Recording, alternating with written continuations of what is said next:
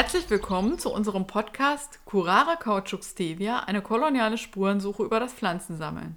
Heute zu unserer ersten Folge von Botanischen Gärten und Pflanzentransfer. Hallo auch von mir, aber stellen wir uns doch erstmal vor. Ich bin Rita, ich bin derzeit freie Mitarbeiterin beim Forschungs- und Dokumentationszentrum Chile Lateinamerika, kurz FDCL. Ich habe Ethnologie studiert und arbeite seit mehreren Jahren vor allem solidarisch zu Lateinamerika. Beruflich bin ich in der politischen Bildung tätig mit Themen wie Menschenrechte, Biodiversität und Erinnerungsarbeit. Und ich bin Kirstin, Historikerin. Naja, ich habe Geschichte studiert, mich dann mehr mit Dokumentarfilmen und unterschiedlichen Medienformaten beschäftigt und bin damit und auch über die Solidaritätsarbeit bei Mittelamerika und Westafrika gelandet. Als Journalistin interessieren mich immer noch die historischen Themen, aber vor allem in Kombination mit Menschenrechten und Gesellschaftsgeschichte. Und so passen wir für diesen Podcast ganz gut zusammen. Ja, finde ich auch. Rita, sag du doch bitte noch etwas zum FTCL. Das FTCL ist ein gemeinnütziger Verein, der aus der Chile-Solidarität in den 1970er Jahren entstanden ist. Schwerpunkt der Arbeit sind Menschenrechte, Handelspolitik, Rohstoffe, Landwirtschaft und Biodiversität, immer in Bezug zu Lateinamerika natürlich. Zu diesen Themen machen wir Veranstaltungen, Tagungen, geben Factsheets und Studien raus und entwickeln diverse Bildungsformate, um vor allem junge Menschen für diese Themen zu interessieren. In unserem aktuellen Projekt Umkämpfte Natur, Biodiversität in Lateinamerika habe ich mich mit botanischen Gärten beschäftigt und bin dabei auf deren Rolle in der Kolonialzeit gestoßen. Und dann hast du gedacht, dass ein Podcast gut wäre. Naja, in erster Linie ist mir beim Besuch des Botanischen Museums in Dahlem aufgefallen, dass dieser Teil der Geschichte nicht thematisiert wird. Jetzt ist das Museum im Umbau und es ist zu erwarten, dass im neuen Museum eine Auseinandersetzung mit der Kolonialvergangenheit stattfindet. Aber das war sozusagen der Anlass, um zu sagen, diese Geschichte sollten wir bekannter machen. Angefangen haben wir dann mit Führungen durch die Tropenhäuser. Das konnten wir machen, weil Mitarbeitende vom Botanischen Garten offen für dieses Thema waren. Und da später aufgrund der Corona-Pandemie keine Führungen mehr möglich waren, bot sich das Format des Podcasts an. Ja, denn den können Interessierte unabhängig vom Besuch des Gartens hören oder auf dem Weg dorthin oder beim Spaziergang durch den Garten. Zum Podcast selbst möchten wir sagen, dass es hier nicht um botanisches Wissen geht. Wir sind keine Botanikerin, sondern uns geht es um die politische und kolonialhistorische Dimension. Uns interessiert die Frage, was wirkt bis heute an kolonialen Strukturen? Wir sind diejenigen, die für die Aufarbeitung unserer Geschichte verantwortlich sind und wie wir in unserer Gesellschaft mit so einem Erbe umgehen. Genau. Wir werden Fragen nachgehen nach dem heutigen Umgang mit indigenem Pflanzenwissen und wie dieser mit dem Kolonialismus zusammenhängt. Stichwort Biopiraterie. Es geht uns darum, diese Selbstverständlichkeit zu hinterfragen, mit dem Europa das Wissen von Indigenen nutzt, ohne geistige Eigentumsrechte zu beachten. So nach dem Motto, Indigene machen es sowieso für die Gemeinschaft und sehen das gar nicht als Eigentum. Aber die Kolonialmächte haben Profit rausgeschlagen und heute verdienen Konzerne mit diesem Wissen viel Geld. Das wollen wir an historischen und aktuellen Beispielen erzählen.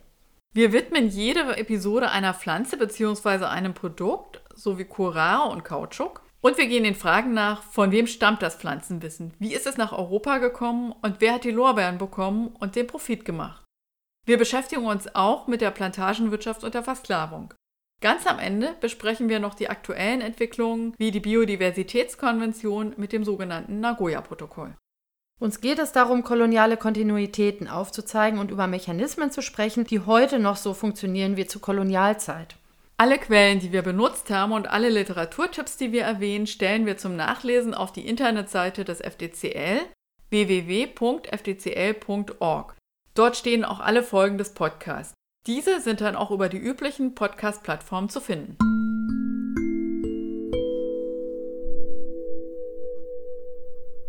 Wir bewegen uns in die Zeit des Kolonialismus. Was verstehen wir überhaupt unter dem Begriff Kolonialismus, Kirstin?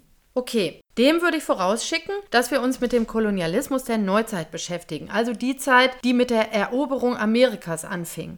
Ich habe hier die Zeitschrift aus Politik und Zeitgeschichte von der Bundeszentrale für politische Bildung mit dem Titel Kolonialismus. Diese gibt einen ganz guten Überblick zum Thema. Eine Definition, die verschiedene AutorInnen verwenden, ist die von Jürgen Osterhammel. Rita, kannst du die einmal vorlesen? Kolonialismus ist eine Herrschaftsbeziehung zwischen Kollektiven, bei welcher die fundamentalen Entscheidungen der Lebensführung der Kolonialisierten durch die kulturell andersartige und kaum anpassungswillige Minderheit von Kolonialherren unter der Berücksichtigung externer Interessen getroffen und tatsächlich durchgesetzt werden. Damit verbinden sich in der Neuzeit in der Regel sendungsideologische Rechtfertigungsdoktrinen, die auf der Überzeugung der Kolonialherren von ihrer eigenen kulturellen Höherwertigkeit beruhen.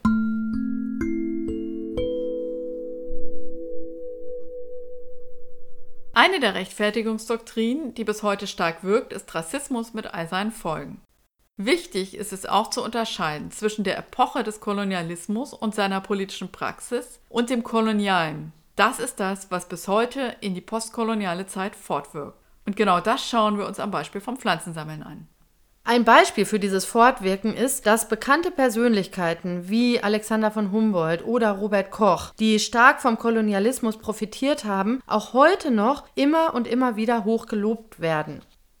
Wenn über den Nobelpreisträger Robert Koch zum Beispiel geredet wird, wird nicht erwähnt, dass er in einem Krankenhaus in Tansania noch Anfang des 20. Jahrhunderts für seine Forschungen über Cholera, Malaria und die Schlafkrankheit zahlreiche Menschenversuche ohne Einwilligung der Patientinnen durchgeführt hat. Das war in Preußen schon seit 1900 verboten. Neben der rassistischen Komponente werden auch die vielen von den Kolonialmächten begangenen Menschenrechtsverbrechen im Allgemeinen nicht ausreichend wahrgenommen.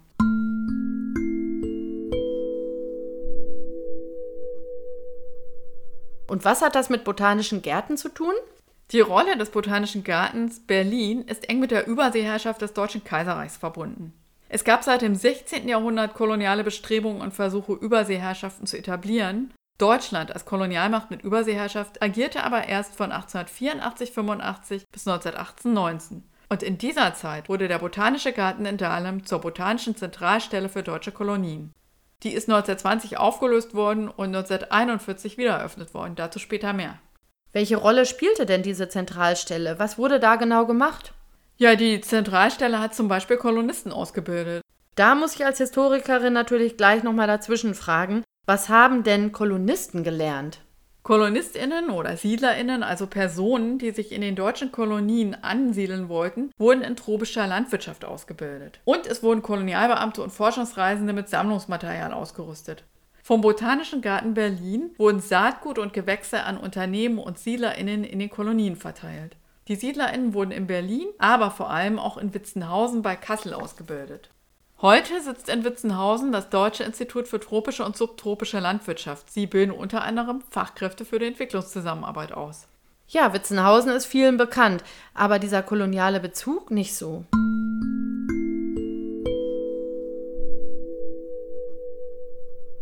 Abgesehen davon erlebten botanische Gärten in der Kolonialzeit geradezu ihre Sternstunden. Ihre Sammlungen wuchsen in dieser Zeit sowohl in der Menge als auch in der Diversität. Der Königliche Botanische Garten im Südwesten Londons spielte hierbei eine besondere Rolle. Wie im Merian-Reiseführer zu lesen ist, war der Garten Kew, ich zitiere, niemals nur Zierde, sondern von Anfang an das agronomisch-botanische Fundament britischer Kolonialherrschaft. Zitat Ende. Ich finde, das beschreibt die Rolle ganz gut, oder? Absolut. Während der gesamten europäischen Kolonialzeit, also ab dem ausgehenden 15. Jahrhundert, war der Botanische Garten Berlins im weltweiten Netzwerk der Gärten vertreten und profitierte somit auch von den anderen Kolonialmächten, vor allem durch Pflanzentransfer. Wie können wir uns das vorstellen? Also jede Kolonialmacht wollte das Maximum aus ihren Kolonien herausholen, eben auch aus der Pflanzenwelt. Pflanzen wurden aus den Kolonien in die Gärten gebracht, dort untersucht, nicht nur botanisch, sondern vor allem unter dem Aspekt der wirtschaftlichen Ausbeutung. Von den botanischen Gärten wurden sie dann in andere Teile der Welt gebracht, wo sie meist auf Plantagen angebaut wurden. So wurde Kautschuk aus Amerika von den botanischen Gärten Kew und Singapur in die Plantagen nach Südostasien gebracht. Singapur war damals britische Kronkolonie. Auch in ehemaligen deutschen Kolonien wurden botanische Gärten angelegt, wie in Amani im heutigen Tansania. Das waren also riesige Bewegungen von Pflanzen durch die ganze Welt, die natürlich auch Ökosysteme beeinflusst haben. Zum Beispiel führte der deutsche Botaniker Richard Hindorf über den Botanischen Garten Amani die Sisalpflanze, die ursprünglich aus Mittelamerika stammt, in Ostafrika ein. Er war übrigens einer der Gründer der deutschen Kolonialschule in Witzenhausen, nur so am Rande.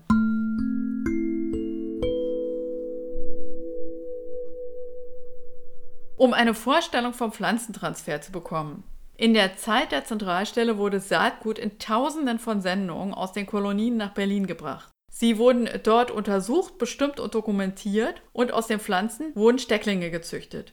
Die in Berlin gezüchteten Stecklinge wurden dann in die Kolonien transportiert. Das waren allein bis 1907 ca. 16.500 Pflanzenexemplare, die verschifft wurden. Es gab also quasi ein globales Netzwerk aus botanischen Gärten, Unternehmen und politischen Institutionen, sodass Pflanzen, das dazugehörige Wissen und Menschen in diesen Netzwerken zirkulierten. So wie wir das gerade für England erwähnten, so war es auch in Deutschland.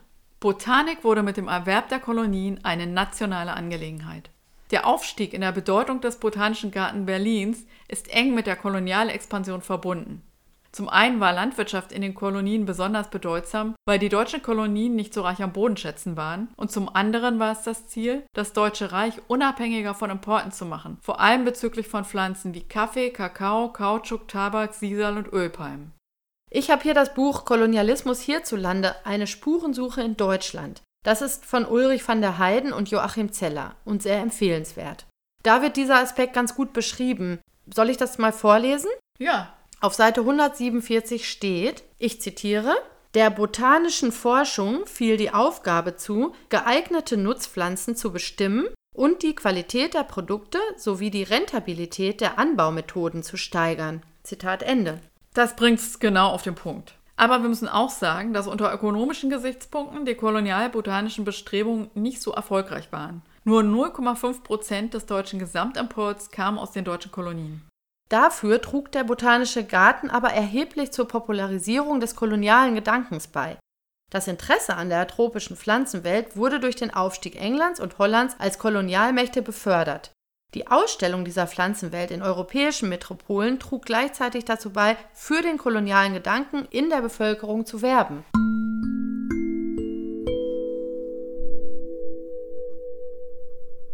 In Deutschland wurde auch noch über die Zeit von Deutschland als Kolonialmacht hinaus für den kolonialen Gedanken geworben. Vor allem in der Zeit des Kolonialrevisionismus bis 1945. Der Botanische Garten Dahlem spielte hierbei eine besondere Rolle. 1941 wurde die Botanische Zentralstelle wieder eingerichtet, diesmal unter dem Namen Botanische Zentralstelle für Kolonien. Zu dieser Zeit gab es dann Veranstaltungen in kolonialer Tradition. Das alles kann man nachlesen in den Notizblättern des Botanischen Gartens aus den Jahren 1941, 42 etc. Sind die Notizblätter auch digital zu finden? Ja, das ist das Gute. Sie sind digitalisiert auf der Seite des Botanischen Gartens Berlin. Den Link stellen wir natürlich bei uns auf die Seite. Das ist alles wirklich spannend und lohnt sich zu vertiefen. Nur wenn wir so durch den Botanischen Garten gehen, kriegen wir davon ja nichts mit. Genau, im Garten gar nicht. Und selbst beim Besuch des Botanischen Museums in Dahlem ist uns aufgefallen, dass dieser Teil der Geschichte nicht thematisiert wird. Und wenn, dann eher nur randständig. Ich wollte gleich mal auf die Internetseite des Botanischen Gartens gucken. Da steht, ich lese kurz vor, auf der Unterseite von Museum und Bibliothek bei Geschichte, Zitat Anfang, die Situation der Bibliothek änderte sich grundlegend erst am Ausgang des 19. Jahrhunderts mit der inzwischen stark gewachsenen internationalen Bedeutung des Berliner Botanischen Gartens und Botanischen Museums. Durch Schriftentausch, Schenkungen ebenso wie staatliche Sonderzuwendungen begann ein gezielter und massiver Ausbau des Bestands der Bibliothek im Oktober 1906 zog die Bibliothek im Zuge der Verlegung des Königlichen Botanischen Gartens und Museums nach Dahlem an ihren heutigen Standort ins neu errichtete Museumsgebäude. Zitat Ende. Also davon, dass der Umzug mit der Einrichtung der Botanischen Zentralstelle zu tun hat, ist nichts erwähnt. Und stark gewachsenen internationalen Bedeutung, das ist eine höchst interessante Beschreibung für all das, was während der Kolonialzeit passiert ist. Mhm.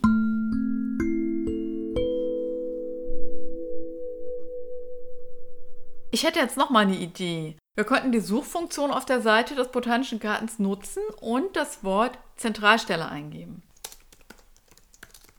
Okay, da kommen aktuelle Ausstellungskataloge. Da gab es nämlich 2019 Ausstellungen, die auch die Kolonialzeit kritisch betrachteten. Okay, das waren ja Sonderausstellungen. Und dann gibt es hier einen zweiten Eintrag, der heißt Damals in Afrika.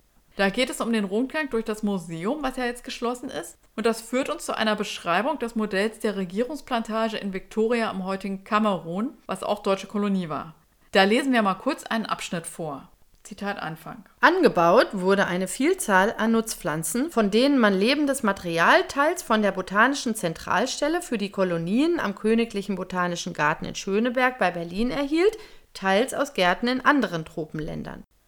Auf dem Modell im Botanischen Museum, das möglicherweise für die Botanische Zentralstelle angefertigt wurde, sind Flächen ausgewiesen für Liberia-Kaffee, arabischen Kaffee, Pfeffer, Ölpalm, Vanille, Kakao, Ingwer und Ceiba pentandra, das ist der Kapokbaum, sowie als Reste des Urwalds bzw. neue Urwaldrodungen. Zitat Ende. Dieses Modell stand bis zur Schließung des Museums unkommentiert und ohne kritische Betrachtung des Kontextes in der Ausstellung. Im Jahr 2020 finde ich das echt ein Ding.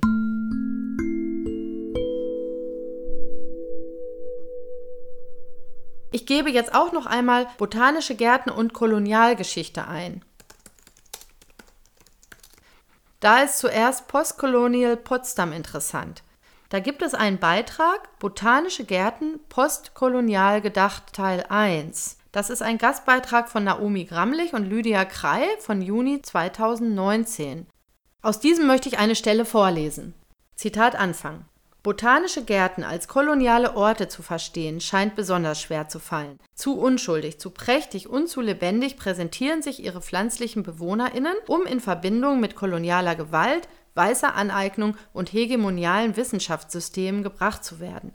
Sich vor Augen zu führen, aus welchen Ländern die Pflanzen stammen und zu welcher Zeit sie nach Europa gekommen sind, verrückt die Brille, die auch wir als leidenschaftliche BesucherInnen dieser Einrichtungen tragen. Und weiter heißt es, wir wollen die aktuelle Debatte um die Restitution von afrikanischen Kulturgütern zum Anlass nehmen, die Fragen um das koloniale Erbe auch für botanische Gärten zu stellen. Zitat Ende. Postkolonial Potsdam, das ist ja eine zivilgesellschaftliche Initiative und da gibt es deutschlandweit in vielen Städten solche Initiativen, wie in Berlin ist das Berlin Postkolonial. Diese Initiativen, die haben ganz schön viel angestoßen. Und mittlerweile gibt es auch von offizieller Seite etwas. Vom Deutschen Museumsbund gibt es seit 2018 den Leitfaden zum Umgang mit Sammlungsgut aus kolonialen Kontexten. Und seit August 2020, also brandneu, gibt es die Kontaktstelle für Sammlungsgut aus kolonialen Kontexten in Deutschland. In dem Leitfaden sind natürlich die botanischen Gärten nicht der Hauptfokus, aber ich denke, dass diese Diskussion auch irgendwann bei den botanischen Gärten ankommt. Vielleicht gibt es dann irgendwann nicht nur Straßenumbenennungen, sondern auch Pflanzenumbenennungen. Also um indigenes Wissen sichtbar zu machen, wäre das in jedem Fall gut. Mal schauen.